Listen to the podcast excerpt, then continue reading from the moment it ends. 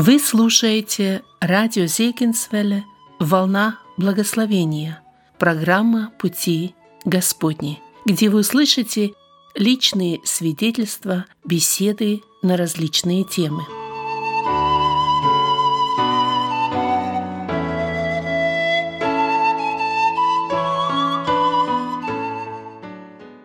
Дорогие радиослушатели, добрый вечер или доброе утро, смотря в какое время суток вы слушаете нашу радиопередачу. И я, Вадим Гетман, ее ведущий, ведущий беседы в студии «Радио на пути» этой рождественской мелодии, хочу сердечно поприветствовать вас с чудесным, великолепным праздником Рождества Христова.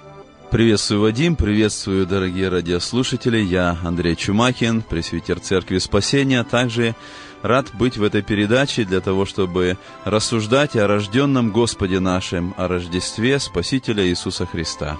Э, мы, правда, не в прямом эфире, но, тем не менее, вы все равно можете связаться с нами, задать вопрос, который, может быть, мы позже сможем обсудить в одной из наших последующих передач. Или, может, у вас есть комментарии или замечания. Словом, э, мы будем рады общению с вами. 1 877 627 8844. Этот телефон бесплатный. Еще раз повторяю его. 1 877 627 8844.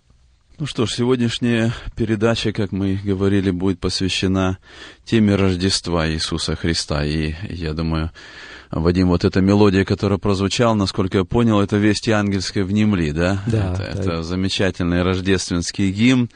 И, насколько я знаю, Чарльз Уэсли написал эти слова, которые были потом переведены на русский язык, а вот Феликс Мендельсон написал мелодию.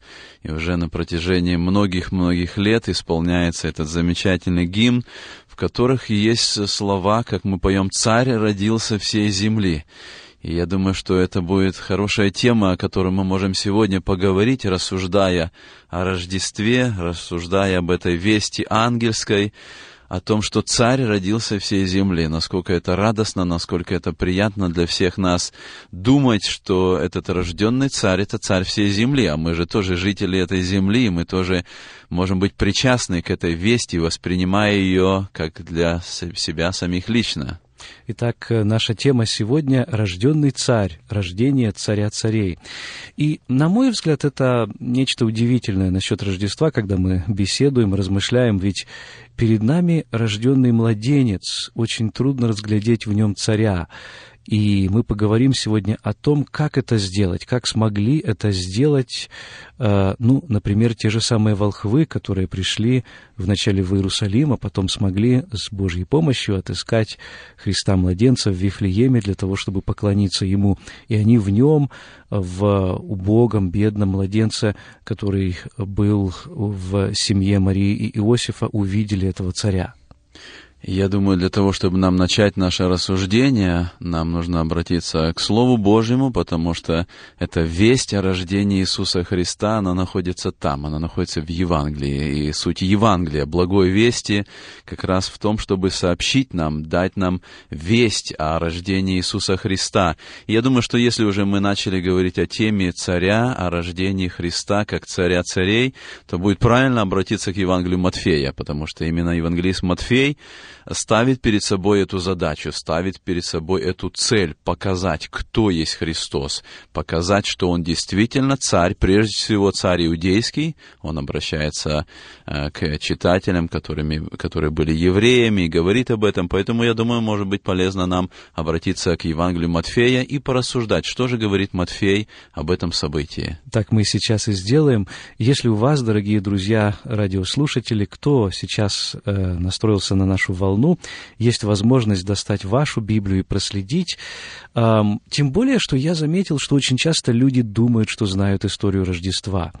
И порою есть еще такая особенность, а, даже те, кто часто посещают собрания, ходят в церковь, слушают проповеди, они привыкли к тому, что, скажем, история Рождества начинается ее чтение начинается эдак с 18 стиха первой главы Евангелия от Матфея, где так и записано «Рождество же Иисуса Христа было так». Но мне кажется, нужно начать немного раньше. И сейчас я э, прочту первые стихи, записанные в Евангелии от Матфея. Э, друзья, когда я буду читать, у кого-то может возникнуть впечатление, что это не имеет прямого э, отношения к Рождеству. Но, пожалуйста, потерпите и не торопитесь с вашими выводами. Итак, Евангелие от Матфея, первая глава, с первого стиха. «Родословие Иисуса Христа, сына Давидова, сына Авраамова. Авраам родил Исаака, Исаак родил Иакова, Иаков родил Иуду и братьев его, Иуда родил Фареса и Зару от Фамари, Фарес родил Есрома, Есром родил Арама, Арам родил Аминадава, Аминадав родил Наасона, Наасон родил Салмона, Салмон родил Ваоза от Рахавы, Ваоз родил Авида от Руфи, Авид родил Есея, Есей родил Давида царя, Давид царь родил Соломона от бывшей за Уриею, Соломон родил Раваама, Раваам родил Авию, Авия родил Асу, Аса родил Иосафата, Иосафат родил Иорама, Иорам родил Озию, Озия родил Иофама, Иофам родил Ахаза, Ахаз родил Езекию, Езекия родил Манасию, Манасия родил Амнона, Амона, простите, Амон родил Иосию, Иосия родил Иакима, Иаким родил Иехонию и братьев его перед переселением в Вавилон.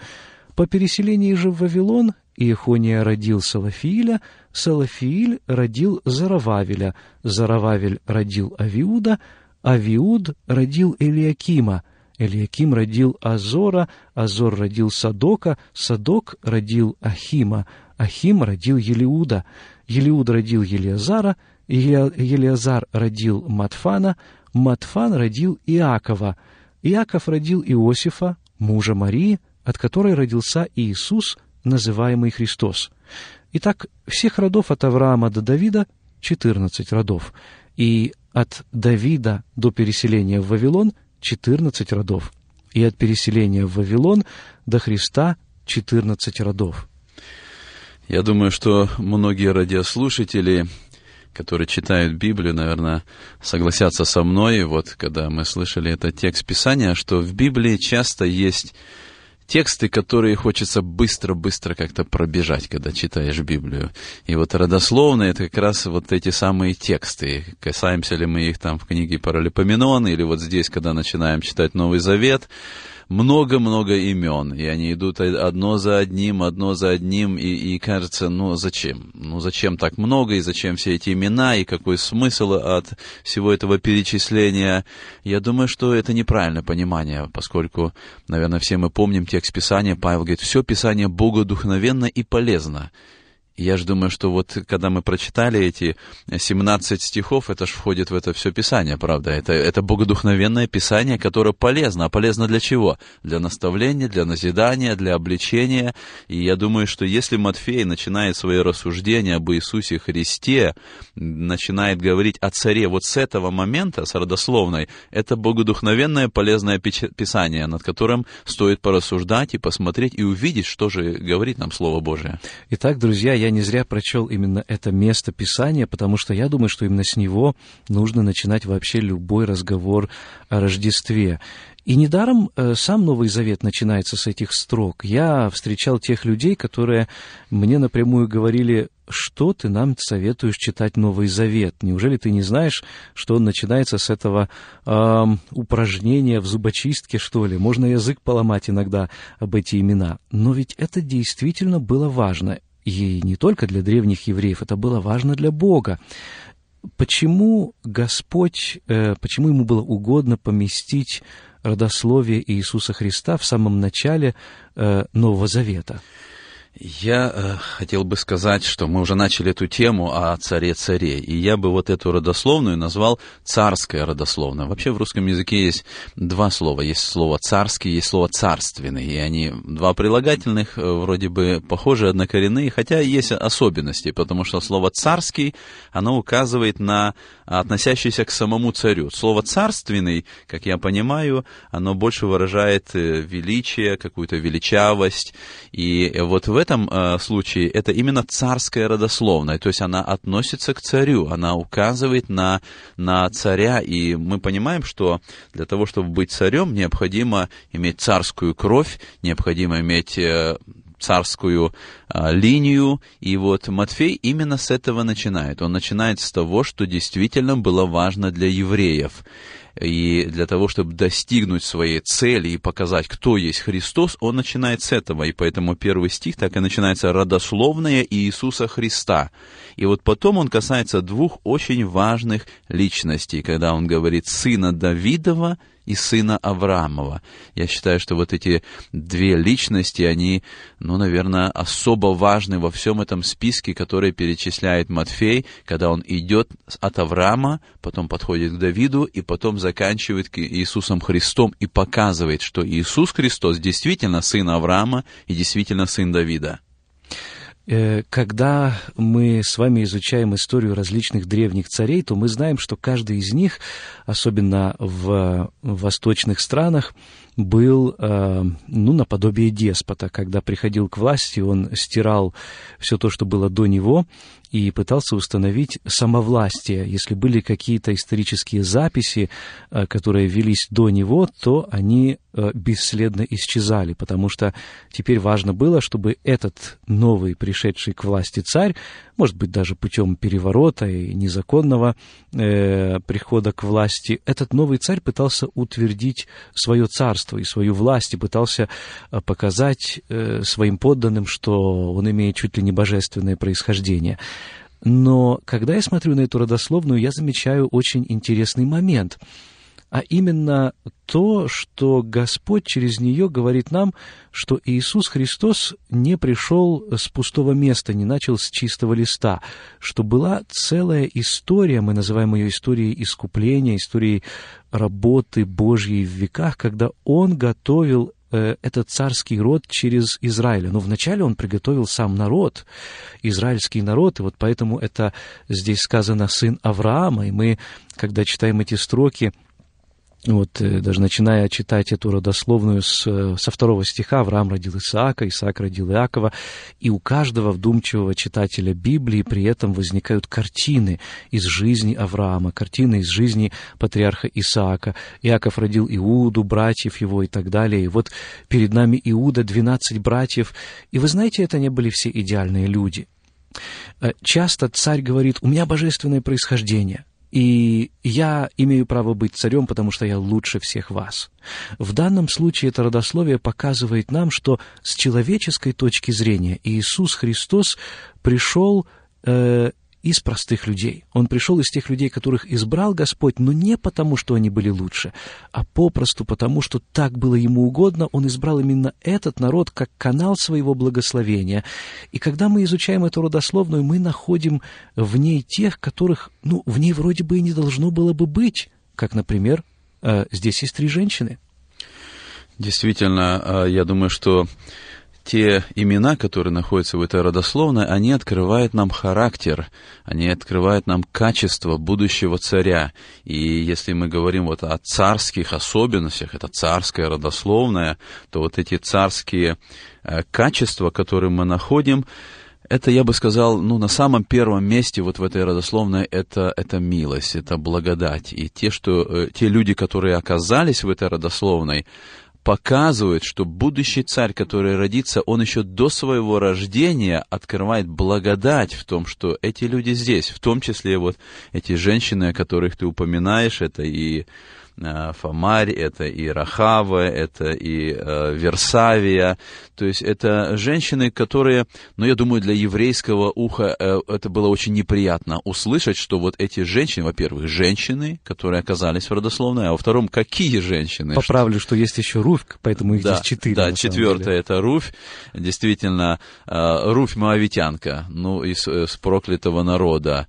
Дальше, когда мы смотрим Фомарь, женщина, которая совершила совершила очень неблаговидный поступок. Рахава, есть разные рассуждения, но все-таки считается, что Рахава и Раф это одно и то же имя, и тоже мы видим, что она хананиянка, и, и Версавия, тоже эм, история Версавии и Давида не, неприглядная и греховная. И вот эти женщины, они оказываются здесь, они в списке, они, они э, участники всей этой линии родословия Иисуса Христа. Я думаю, это действительно, это открывается благодать Иисуса Христа. Царя, который родится, он, он позволяет, чтобы вот эти имена, они были здесь. Несовершенные, не самые э, привлекательные, но они здесь. Это благодать, которую я вижу в этой родословной. У Иисуса Христа, как и у любого другого царя, есть родословная, но то, что он не такой, как другие цари, как раз и показывает необычность этой родословной.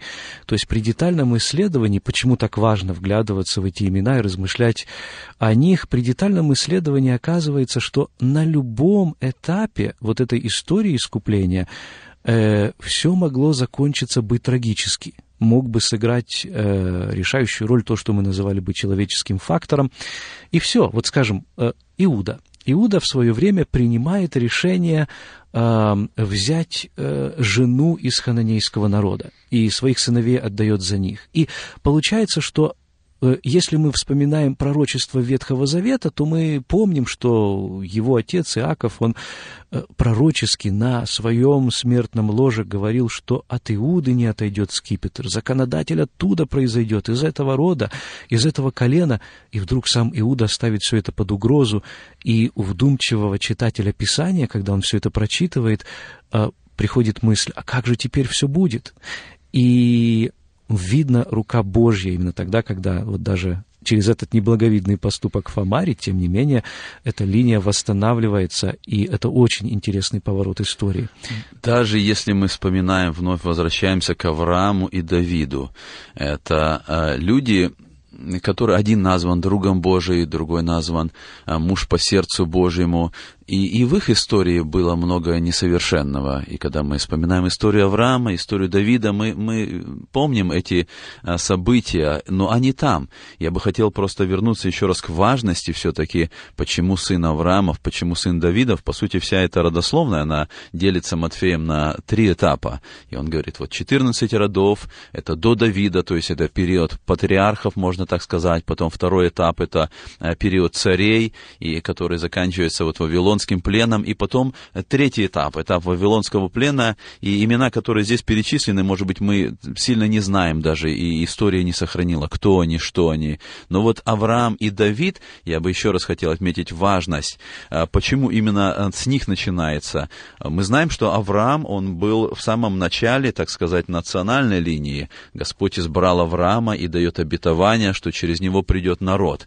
Но важность, вот когда мы говорим о царе всей земли, о царей царей, что э, линия Авраама и обетование, которое Бог дал Аврааму, говорит не только о еврейском народе. Когда Господь обращался к Аврааму, это Бытие 12 глава 3 стих, Господь говорит, «И благословятся в тебе все племена земные». И потом уже апостол Павел истолковывает вот этот текст, послание Галатам 3.8, он цитирует этот стих, а потом в 14 стихе говорит, «Дабы благословение Авраамова через Иисуса Христа распространилось на язычников». То есть мы видим, э, вот это благословение, обетование через Христа только могло прийти к своему осуществлению. И дальше Павел в 16 стихе 3 главы Галатам говорит, что Аврааму даны были обетования и семени его, который есть Христос. И мы видим через это действие Духа Святого, что Авраам, который является в самом начале вот этой родословной, он получает обетование, которое только во Христе исполняется, и благословение идет на всех язычников. И другой момент точно так же и Давид – Давид — это начало царской линии, и Господь дает обетование Давиду, и когда э, мы читаем об этом вторая книга Царств, Господь говорит, «Я восстановлю после тебя семя твое и утвержу престол твой», и потом говорит, «Я буду ему отцом». Хотя вроде бы речь идет о Соломоне, но Господь говорит, «Я буду ему отцом». И здесь речь уже идет об Иисусе Христе. И когда мы читаем о то, об этом будущем царе, который придет однажды, вот в Псалтире, вспоминаю 71-й Псалом, сказано, он он будет владеть, обладать от моря до моря и от реки до концов земли, и поклонятся ему все народы, и все цари будут служить ему. Вот в этом как раз я вижу Авраам и Давид. Начало, но во Христе приходит осуществление в том, что он действительно не только царь иудейский, он царь всех царей, он царь царей, он царь всей земли. Я думаю, вот это для нас важно, когда мы смотрим на все эти имена и на все, что Бог говорил им когда-то. Перед тем, как мы продолжим э, размышления дальше по Евангелию от Матфея, прочтем следующий отрывок. Последняя мысль э, Дорогие друзья, задумывались ли вы когда-то о том, как это родословие продолжается? Ну как, ну вот это же родословие Иисуса Христа, значит, на нем оно заканчивается. И вроде бы у Иисуса Христа не было земных детей, не было у него здесь супруги и так далее. Но если вдуматься, у Иисуса Христа есть сегодня невеста. У нее есть также, ну, образно говоря, дети, то есть мы с вами. Мы являемся детьми Божьими, если мы уверовали во Христа, а тем, которые приняли Его, верующим во имя Его, дал власть быть чадами Божьими, пишет апостол Иоанн в своем Евангелии. И вот это родословие, оно продолжается, и сегодня царями и священниками Священное Писание называет всех, кто доверился Иисусу Христу в своей жизни и верно следует за Ним. И это означает, что у, этой родословии, у этого родословия есть продолжение, но оно намного шире, чем вот это небольшой ручеек, который начинается, теперь расширяется и превращается в огромную полноводную реку.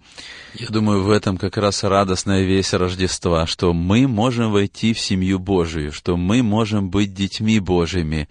И как Иоанн говорит, что мы имеем право быть, называться, быть детьми Божьими, мы можем быть вот в этой линии, которая идет от самого Господа, и мы можем называться Его детьми. В этом как раз благая весть Рождества. Многие люди сегодня э, отдали бы большие средства для того, чтобы попасть в какое-нибудь благородное общество, чтобы иметь какой-нибудь титул, записаться в благородные люди и так далее. А здесь сам царь царей предлагает нам родство. И он говорит, что вы будете моими царями и священниками. И мой вопрос каждому, кто слушает нас сегодня, а ты, дорогой друг, находишься ли ты сегодня в родословии царя? Он пришел для того, чтобы ты стал его другом и его братом, и он умер за тебя также, для того, чтобы приобрести тебя ценой своей крови. Принял ли ты его в свое сердце? Знаешь ли ты его как своего личного спасителя и как своего царя? То есть он и находится ли на троне, на престоле твоего сердца, и свои решения, которые ты принимаешь в жизни, согласовываешь ли ты с ним? Продолжая нашу передачу, э, я напомню, что в эфире беседа в студии «Радио на пути». Я, Вадим Гетман, ведущий этой программы, пресвитер Церкви Евангельских христиан-баптистов Возрождения, которая находится в городе Аубурн, а со мной в студии Андрей Чумакин, пресвитер Церкви Спасения в городе Эджвуд. Следующий отрывок я... Андрей, как... Сможем дальше, да? Читать отрывок. Это будет Евангелие от Матфея, начиная с 18 стиха. Да, давай прочитаем этот текст и порассуждаем также о нем. Рождество Иисуса Христа было так. По обручении матери его Марии с Иосифом, прежде нежели сочетались они, оказалось, что она имеет в чреве от Духа Святого. Иосиф же, муж ее, будучи праведен и не желая огласить ее, хотел тайно отпустить ее. Но когда он помыслил это, се ангел Господень явился ему во сне и сказал, «Иосиф, сын Давидов, не бойся принять Марию, жену твою, ибо родившийся в ней есть от Духа Святого. Родит же сына, и наречешь ему имя Иисус, ибо он спасет людей своих от грехов их. А все сие произошло, да сбудется реченное Господом через пророка, который говорит, вот дева в чреве примет и родит сына, и нарекут имя ему Эммануил, что значит «с нами Бог». Встав от сна, Иосиф поступил, как повелел ему ангел Господен, и принял жену свою, и не знал ее, как, наконец, она родила сына своего, первенца, и он нарек ему имя Иисус. Перед нами одна из рождественских историй, в том смысле, что в Евангелиях мы находим, ну, по крайней мере, два таких подробных описания. В Евангелии от Матфея, то, что мы читаем с вами сейчас, и также Евангелие от Луки. Э, что там в Иоанна, да, тоже у нас есть упоминание. Э, там говорится о том, э, что вначале было Слово, и Слово стало плотью. Вот... Э, Иоанн Богослов, да, и Иоанн свою рождественскую историю рассказывает совсем по-другому, ну как бы по-другому. Он рассказывает не столько события, которое было, он показывает суть, он показывает то, что произошло, и поэтому Рождество от евангелиста Иоанна, оно дает нам намного, ну не намного, но очень много информации богословской, когда мы понимаем, что Слово, которое было на небесах, оно стало плотью, оно обитало с нами. И вот в этом Рождество открывается нам э, очень, очень богатым таким языком богословия или духовной истины когда мы изучаем родословие, кстати, э, в евангелист Лука тоже приводит родословие в пятой главе. В конце этой главы можно найти еще одно родословие Иисуса Христа. Правда, оно несколько отличается. Третья глава, да, я хочу Третья, да, да, да, третья. А, отличается, и, на мой взгляд, вот это отличие связано с тем, что здесь у Матфея родословие идет по Иосифу, а там идет по Марии. Да, есть еще один очень важный момент, почему вот именно так произошло, потому что, когда мы читаем у Матфея, мы встречаемся с именем Иехонии, а Иехония, как э, это открыто в книге Иеремия, был проклят, и сказано, что никто из э, детей Иехонии не будет сидеть на престоле. И, по сути, получается, вот это э, проклятие, оно приводит к тому, что царская линия вообще должна оборваться, и никто не может сидеть на престоле. И если бы Иисус был действительно физическим потомком а, Иосифа, сыном Иосифа, он бы не имел права быть на престоле. Именно Бог решает эту проблему удивительным образом. Мария тоже потомок Давида. Мария тоже идет из этой царской линии, но не через Соломона, а через Нафана, и обходя и, э, как раз и Ихонию. И поэтому и Иисус Христос рожденный, он физически действительно был потомком Давида, но не через Ихонию. А если Ихония это царская линия, то Иосиф, как отец отец, который усыновляет Иисуса, он несет в себе официальное право. То есть для меня, вот когда я сравниваю эти две родословные, я вижу этот удивительный путь, который Господь делает. Ведь, по сути, кроме Христа, быть царем теперь никто не может нету другой возможности для того, чтобы э, какой-либо человек, какой-либо еврей, он заявил о своем праве на престол, потому что он обязательно должен пойти через Иехонию. А это уже говорит о том, что эта проклятая линия, она не может продолжаться. Бог через непорочное зачатие показывает нам удивительный способ, когда Христос имеет и физическое право, и официальное право быть действительно царем э, по священному писанию. Это очень важная мысль и хочу подчеркнуть ее особенно для тех, кто, может быть, сегодня еще ожидает Мессию. Дорогие друзья, я надеюсь, что вы понимаете, что чем дальше проходит время, а, кстати, у пророка Даниила это время именно так и указано, если его читать, то тогда, когда пришел Иисус Христос, Иешуа, то именно тогда и должно было прийти Мессия. Поэтому мы указываем и на это пророчество. Так вот, если мы дальше оттягиваем это время, то этому пророчеству, тому, что это должен быть человек из дома Давидова, из царского рода, еще труднее прийти. Вот как сегодня, например, да, определить это? Вот этот текст, который мы прочитали с 18 стиха, который начинается словами «Рождество Иисуса Христа было так», он показывает нам это чудо, которое совершил Господь. Чудо а, удивительного рождения через непорочное зачатие, как мы читаем, что а, это было открыто в Марии, это было открыто Иосифу. Это, это, я бы сказал, это царское рождение, особо, особое рождение. Вот мы говорили, это царское родословное, в этой царской родословной открывается царский характер благодати будущего царя. И вот теперь этот текст прочитанным, он показывает особый способ способ рождения, когда Господь совершает это дело, э, когда Дух Святой совершает это чудо, и Мария получает ребенка. И вот мы прочитали в этом тексте, говорится о том, что Мария и Иосиф, они были обручены, и это был особый момент, особый легальный момент, который в еврейском народе совершался. Но для меня вот этот текст прочитанный, он открывает качество Иосифа. И я думаю, что Иосиф был особый человек, и Бог не случайно избрал именно этого человека. Сказано, он был праведен. И когда он узнает об этой вести, о, о том, что произошло с Марией, сказано, он хотел отпустить ее тайно. Я думаю, Бог особым образом избирает человека, который должен был заботиться о Марии, заботиться о младенце Иисусе, воспитать этого младенца. И это действительно особое, особое действие Божие, когда Бог избрал и Марию, особую девушку, и Иосифа, особую особого человека, который становится родителем, родителями Иисуса Христа. Действительно, мы не читаем об Иосифе много, но он является таким ярким примером и для сегодняшних отцов и мужей. И что мне бросается в глаза, это когда мы читаем те слова, мы только что их прочли, с которыми обращается ангел Господень, явившийся Иосифу во сне, кстати, интересно, что Иосифу ангел является во сне, не неоднократно. Марии э, там не сказано, что во сне, там он является ей явно, но об этом в Евангелии от Луки. Так вот, здесь э, ангел говорит, Иосиф сын Давидов. Ну, несколькими стихами раньше написано было о том, что отцом Иосифа являлся Иаков, непосредственным отцом. И логичнее было бы предположить, что ангел так должен был бы вот к Иосифу обратиться. Но почему сын Давидов? Вновь подчеркивается вот эта царская линия.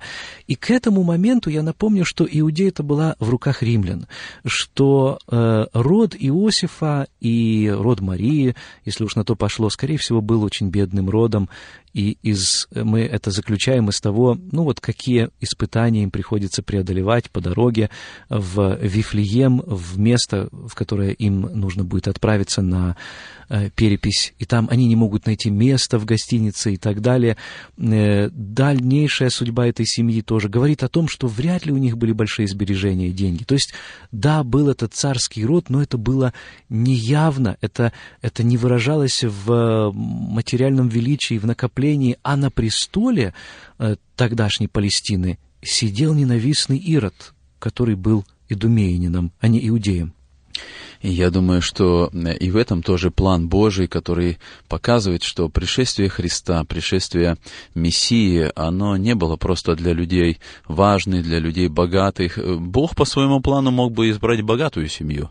И э, Христос мог родиться действительно как царь в каких-то палатах царских, но Бог избирает вот именно простых людей. Действительно, Мария и Иосиф были бедными. Еще одна деталь, когда они приходят в храм, и написано, что по закону приносят там э, горлицу, а это же закон говорил, что если ты не имеешь достаточного состояния, то ты должен именно такую жертву принести. Но для меня я хотел вот важную деталь обратить. В 18 стихе сказано «Рождество Иисуса Христа». И вот здесь вот слово Христос имеет все-таки значение. Э, мы э, читаем о том, что слово Христос это не фамилия, как часто воспринимается Иисус Христос, это особый титул. И слово Христос, оно происходит от э, греческого слова хризма, то есть помазывать. И вот слово помазывать в греческом языке, оно никогда не использовалось в отношении человека. Первый раз вообще в Новом Завете слово Христос как помазанный начинает употребляться к человеку, как особый титул. В отличие от Мешия, то есть от а, Мессия в Ветхом Завете, когда это слово употреблялось только к человеку, который был поставлен на особое служение. И вот здесь вот мы видим, что а, евангелист Матфей показывает, чье это Рождество. Это Рождество не просто Иисуса. Имя Иисус, которое означало, что Бог спасает, это было очень распространенное имя. Но Матфей показывает, это Рождество Иисуса Христа – то есть Иисуса, того, который Мессия, того, которого ожидало э, все э, население э, еврейское в то время. Это именно Он рождается таким образом, это именно Его Рождество. И в этом как раз мы еще раз видим, что это царь, тот, кто был обещан, тот, кто приходит таким чудесным, удивительным образом и в том, как текст это представляет, и в том, как люди, персонажи, участвующие в этом, воспринимают происходящее, не остается для них, да и для нас сегодня, никакого сомнения, что они понимали под рожденным младенцем Мессию Христа. Другое дело, может быть, у них были вопросы, может быть, они думали, а так ли должно ему прийти, но кто же станет, особенно э, вот в данной ситуации, спорить с Богом, если это его явное действие?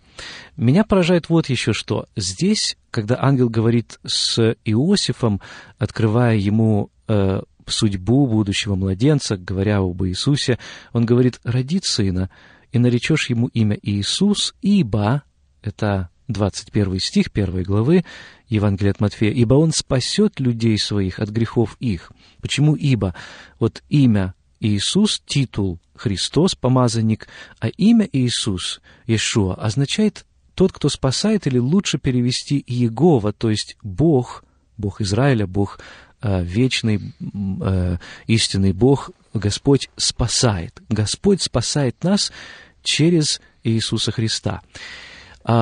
Сын Давидов, у тебя родится сын, то есть ты из царского рода, у тебя родится тот, кто будет царем, но какова будет основная роль этого царя? Вот э, все земные цари, их основная роль — это править, это иметь какую-то власть, и, конечно, у Христа тоже это будет. Но у Христа особый характер, и этот характер уже здесь явно открывается через пророчество. И потом этот характер будет открыт тоже. Вспомните торжественные входы Иисуса Христа в Иерусалим. Настоящий царский вход. И да, и нет. С одной стороны, люди понимают, что перед ними царь, но пророчество еще из Ветхого Завета открывает, что это царь особый, царь, который приходит мягко, кротко, смиренно, он приходит на ослице, а не на белом коне, как завоеватель, и он приходит для того, чтобы послужить. Его первое пришествие было направлено на то, чтобы нам послужить, чтобы за нас умереть. В этом как раз и э, суть Рождества. Он приходит, чтобы спасти.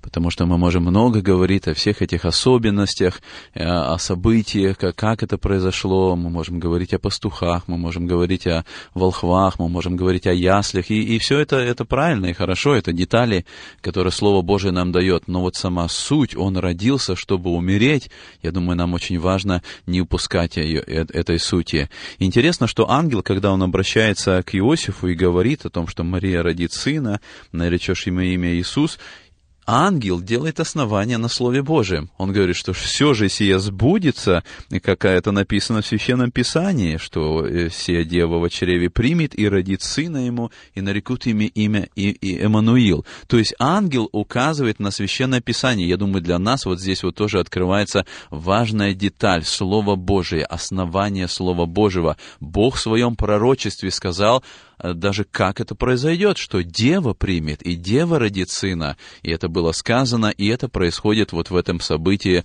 Рождества Иисуса Христа. Чудо, царственное рождение. Бог приходит во плоти особым образом, так как никто не может прийти, но Господь совершает это дело вот посредством этого удивительного момента.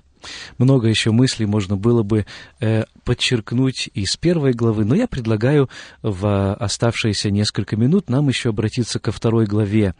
И я напомню, что в эфире беседа в студии «Радио на пути». С вами в эфире два пресвитера церкви, Вадим Гетман и Андрей Чумакин, и мы обсуждаем историю Рождества.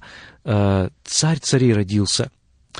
Какова была реакция на это? Вторая глава Евангелия от Матфея повествует об этом, и здесь сказано, я читаю с первого стиха, «Когда же Иисус родился в Вифлееме Иудейском в дни царя Ирода, пришел в Иерус... э, пришли в Иерусалим волхвы с востока и говорят, где родившийся царь Иудейский, ибо мы видели звезду его на востоке и пришли поклониться ему». Услышав это, Ирод царь встревожился, и весь Иерусалим с ним – и, собрав всех первосвященников и книжников народных, спрашивал у них, где должно родиться Христу. Они же сказали ему, в Вифлееме Иудейском, ибо так написано через пророка. И ты, Вифлеем, земля Иудина, ничем не меньше воеводств Иудиных, ибо из тебя произойдет вождь, который упасет народ мой Израиль. Тогда Ирод, тайно призвав волхвов, выведал от них время появления звезды и, послав их в Вифлеем, сказал, «Пойдите тщательно разведайте о младенце, и когда найдете, известите меня, чтобы и мне пойти поклониться ему». Они, выслушав царя, пошли, и се звезда, которую видели они на востоке, шла перед ними, как, наконец, пришла и остановилась над местом, где был младенец. Увидев же звезду, они возрадовались радостью весьма великою, и, войдя в дом, увидели младенца с Марией, матерью его, и, пав, поклонились ему, и, открыв сокровища свои, принесли ему дары — золото, ладан и смирну, и, получив во сне откровение не возвращаться к Ироду, иным путем отошли в страну свою. Вторая глава Евангелия Матфея показывает вот в этом тексте прочитанном как бы две вещи.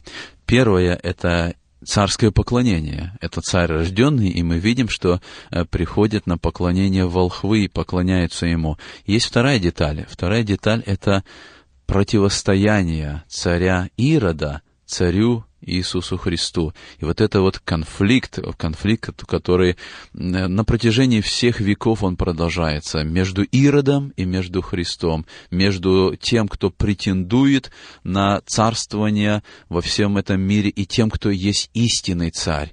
Я думаю, что вот здесь для нас в этой главе как раз показано то, что по сути сейчас происходит. Есть истинные поклонники, которые находят Христа, которые приходятся, чтобы поклониться, признавая, кто Он есть.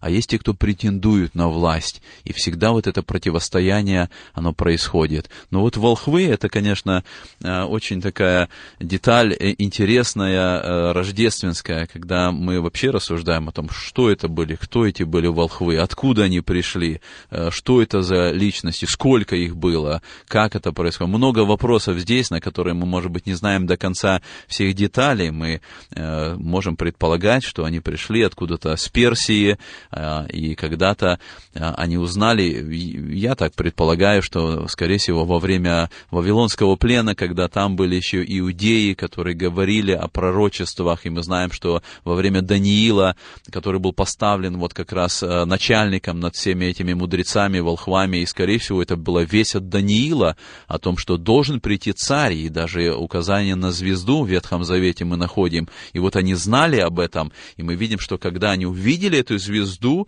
они идут, они желают поклониться, они желают найти младенца, они приходят в Иерусалим и ищут, где же этот вновь рожденный царь. Я всегда поражаюсь в вере волхвов.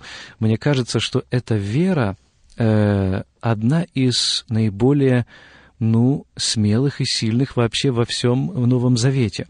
Ведь нужно было совершить огромнейший путь. Мы не знаем, откуда они, вот, как Андрей сказал, по предположениям, ну, Персия, Иран, эти места. Но Восток большой, они вполне могли быть из Китая или из Индии, да? А, мы попросту не знаем. И вот они преодолевают этот огромнейший путь, через пустыню, через опасности, несмотря на разбойников, которые тоже орудовали тогда на дорогах, они имеют эти дары, э, царские дары, э, которые, наверное, немало стоили. Не будут же они нести небольшие дары через пустыню, через такой огромнейший путь. И вот они имеют эту огромную веру в том, что они увидят этого младенца, и что они получат от него – да ничего, они попросту принесут ему дары. И вы знаете, меня это поражает, и я сегодня задаю вопрос, сегодня готовы ли мы вот так же служить Иисусу Христу? Эм, что для волхвов стоила их вера? Большой дороги длинной, э, больших сбережений, потому что нужно было эти дары принести, да? И это было их личное решение, такое желание. И стоило, я бы даже сказал, э, взаимоотношений с сильными мира сего, потому что ангел им явился и говорит, не общайтесь больше с Иродов, возвращайтесь в другую сторону. А текст умалчивает, может быть, Иродова охранка была здесь сзади и шла по их следам, и какие у них были мысли при этом, и что они ощущали и так далее. А они, несмотря на все это, на все эти опасности, слушаются Бога и все-таки идут, вот, поклоняются младенцу. Что сегодня поклонение царю, поклонение младенцу стоит нам? Я думаю, это очень важная мысль. И э, у нас есть много примеров, когда верующие христиане поклонялись Христу несмотря ни на что, идя на какие-то жертвы, вплоть до страданий, вплоть до смерти. Они шли, и они знали это истинное поклонение, они знали, что это истинный царь, и готовы были терпеть все эти лишения, все страдания.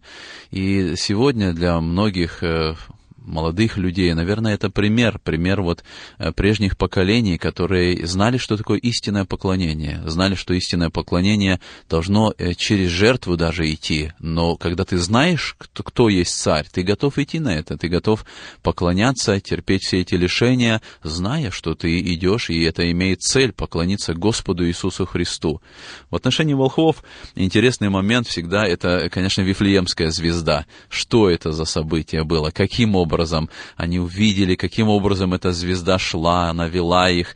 Это э, как бы такой момент, ну, э, и, вроде бы из детства откуда-то вся эта Вифлеемская звезда, но это, это истина Священного Писания. Бог таким образом сделал откровение. Хотя есть самые разные э, теории, когда появилась эта звезда, и когда пришли волхвы, и сколько времени это заняло, а, что они пришли, куда они пришли, и где они уже встретили младенца. Это много самых разных вопросов возникает здесь. Но суть в том, что Бог действует. Бог действует, Он э, дал указание этой звезде, чтобы она засвидетельствовала об этом, и чтобы волхвы пришли. Хотя я не хочу быть здесь догматичным и, и строгим. Я считаю, что все-таки звезда появилась не в момент рождения, а, возможно, в момент э, благовещения, когда слово стало плотью, по сути, когда уже Мария оказалась беременна, и тогда, возможно, и было время у волхвов достаточно, чтобы прийти и к моменту рождения оказаться там, но я не хочу здесь э, впадать уже в детали конкретно. Суть действительно это истинное царское поклонение, потому что кто такие были волхвы? Они не были евреи, они не были иудеи, это были великие люди, и к тому времени, когда они пришли, э, считается, что волхвы, мудрецы вот в тех странах, Востоке, они по сути были теми, кто ставили царей – теми, кто э, принимали решение, кто должен быть царем. И считается даже, что вот к этому моменту, э, когда они э, шли, вот там в Персии э, царь Фортес IV, он был снят с престола, и они искали, кто же теперь должен быть царем. И вот теперь они услышали, что родился царь, и они идут туда. Но суть в том, что это великие люди, которые, которые правили в то время, были вот в этой э, верхушке политической власти, если можно так сказать, и они приходят поклониться. И это же действительно открывает, что э, рожденный младенец – это царь всей земли. Не только евреи поклоняются, эти великие мудрецы с Востока, они приходят, чтобы поклониться Ему. Если это так, это же говорит о том, что и сегодня должно быть что-то подобное. Иисус Христос рожденный, Он достоин поклонения от всякого человека, потому что Он действительно царь всей земли когда мы говорим о волхвах, конечно, ну, хочется нам немножко облагородить их. Мы говорим, что это были мудрецы, и это было, конечно, так. Но мудрецы, волхвы, что такое волх вот в, в библейском понимании? Скажу прямо, это значит, что эти люди были связаны с астрологией, может быть, даже с оккультными силами. Но как же так? спросит кто-то из наших слушателей, как может это благословлять Господь, да еще и помещать сюда, и они пришли поклоняться Богу. Вы знаете, вот в этом-то и заключается удивительная сила Божьей благодати, которая проявляется уже здесь, во время рождения Иисуса Христа. Это один из моментов, который показывает, что, во-первых, Он царь для всех, абсолютно для всех людей. Хотя Он называется царем иудейским, это указывает всего лишь на Его происхождение. Но Он пришел для того, чтобы царствовать над всеми. И в том числе и такое, ну, не совсем э, Э, лестное, вот в Библии о нем отзываются, сословия волхвов, то есть те, которые, э, скажем, вот эти все кудесники, волшебники и так далее. В Ветхом Завете было четкое предписание, что таковых даже не оставляй в живых. Таких не было людей в Израиле, которые бы наблюдали за звездами и э, на основании этого какие-то делали выводы относительно будущего потому что в то время астрономии как науки не было, была астрология, и вот эти люди имели и научное познание какие-то, и думали, что звезды имеют э, предсказания на судьбу и влияние на судьбу. Вот. Но, э, конечно, Господь, который открывался Израилю, он показывал, что это не так, что на самом деле Он управляет Вселенной. Но здесь Получается, Бог беседует с этими людьми из восточной страны на том языке, на котором они понимают – на звездном языке и показывает, идите ко мне, вот тот царь, которому стоит поклоняться. И вот это и есть весть Рождества. Господь сходит к нам в наш с вами мир, такой, какой он есть, простой, бытовой, обычный, беседует с нами на нашем языке. Он становится одним из нас – Действительно, сегодня волхвов, наверное, не меньше, чем э, было тогда. И весь Рождества сегодня говорит о том, что и сегодняшние современные волхвы, они могут прийти ко Христу с признанием, с признанием, не, не чтобы остаться вот в своей религии зороастризма или э, того поклонения, в котором они были, с признанием того, кто истинный царь. Сегодня весь Рождество обращена к любому человеку, э, чтобы человек, услышав эту весть, начал искать истинного Господа, начал искать истинного в Иисусе Христе и, придя к Нему, поклонившись к Нему, принял весть Священного Писания, принял весть евангельскую, нашел истину и стал бы служить истинному Господу, который есть Царь всей земли. Несколько минут э, остается до конца нашего эфира, и, наверное, кто-то из слушателей заметил, что наша картина рождественских событий не было бы полной, если бы мы не упомянули об еще одном событии, которое, ну, нельзя назвать иначе, как трагическим. Я предложу брату Андрею прочесть об этом во второй главе Евангелия от Матфея. Да, действительно, история Рождества на этом не заканчивается, и мы читаем продолжение этой истории. И мы читаем об этом 16 э, стиха, когда э, волхвы ушли и не сделали так, как сказал им Ирод, и после этого ангел говорит откровение Иосифу, и вот с 12 стиха, «И, получив во сне откровение не возвращаться к Ироду, иным путем отошли в страну свою. Когда же не отошлись, и ангел Господень является во сне Иосифу и говорит, «Встань, возьми младенца и матери его, и беги в Египет, и будь там, доколе не скажу тебе, ибо Ирод хочет искать младенца, чтобы погубить его». Он встал, взял младенца и матери его ночью и пошел в Египет, и там был до смерти смерти Ирода да сбудется реченное Господом через пророка, который говорит, «Из Египта возвал я сына моего». Тогда Ирод, увидев себя осмеянным волхвами, весьма разгневался и послал избить всех младенцев в Вифлееме и во всех пределах его от двух лет и ниже, по времени, которое выведал от волхвов, Тогда сбылось реченное через пророка Иеремию, который говорит, «Глаз в раме слышен, плач и рыдание и вопль великий. Рахиль плачет о детях своих и не хочет утешиться, ибо их нет». Это так созвучно, вот э, просто невозможно не упомянуть о том, что тогда, когда мы записываем эту передачу, буквально несколько дней назад, около недели, то, что произошло в э, штате Коннектикут, очередное покушение на жизнь детей, 20 детей расстреляно из оружия. И время от времени мы слышим об этих случаях, которые потрясают нашу нацию. Это вот то, что произошло в Вифлееме. Э, почему рождение Мессии, рождение царя должно быть обогрено кровью, э, люди сказали бы, невинных детей? Я думаю, что подобные истории, они и в Библии мы можем их вспомнить, когда дети страдали. Наверное, начиная с события исхода, когда фараон дает это указание убивать младенцев, вот тогда уже начинается это. И Бог находит Моисея, чтобы вывести народ израильский, чтобы народ израильский получил освобождение. И вот здесь вот я думаю, что мы э, не поймем э, вообще Ветхого Завета без истории исхода, что Бог выводит, Бог дает надежду. И вот для Матфея как раз я думаю, что здесь истинное исполнение исхода Израиля происходит только в событии событиях Евангелия. Он как бы связывает, показывает. Вы помните, что было при событии исхода? И вот сегодня происходит то же самое. В Вифлееме страдают дети. Ирод который при власти, он действует и убивает детей. Я думаю, что подобное происходит и сегодня. Ирод, и я думаю, что образ Ирода сегодня — это образ князя мира сего, это образ сатаны, это образ греха, и сегодня действует. И сегодня страдают дети, и сегодня льется кровь,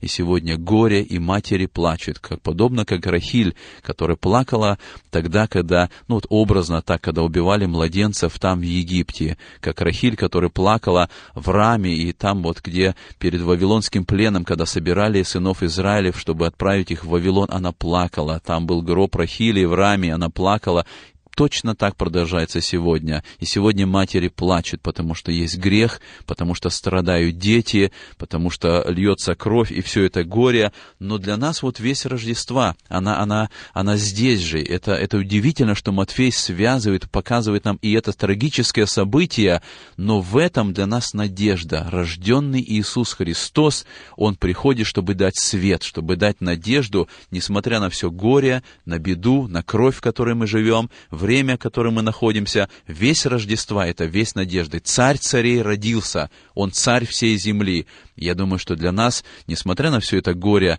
должна быть эта особая радость, особая надежда в Рождестве Иисуса Христа. И мы заканчиваем сегодняшнюю нашу радиопередачу чудесным э, рождественским гимном полной благости, полной радости, благодатный день Рождества, и мы желаем, чтобы и у вас, дорогие радиослушатели, этот день был наполненным радости.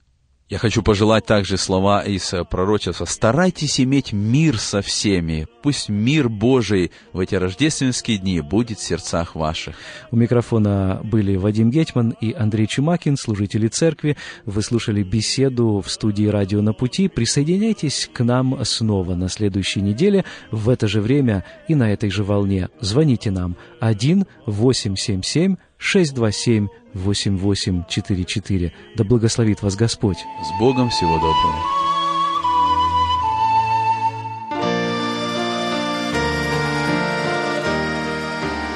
Этот материал вы можете найти на сайте salvationbaptistchurch.com.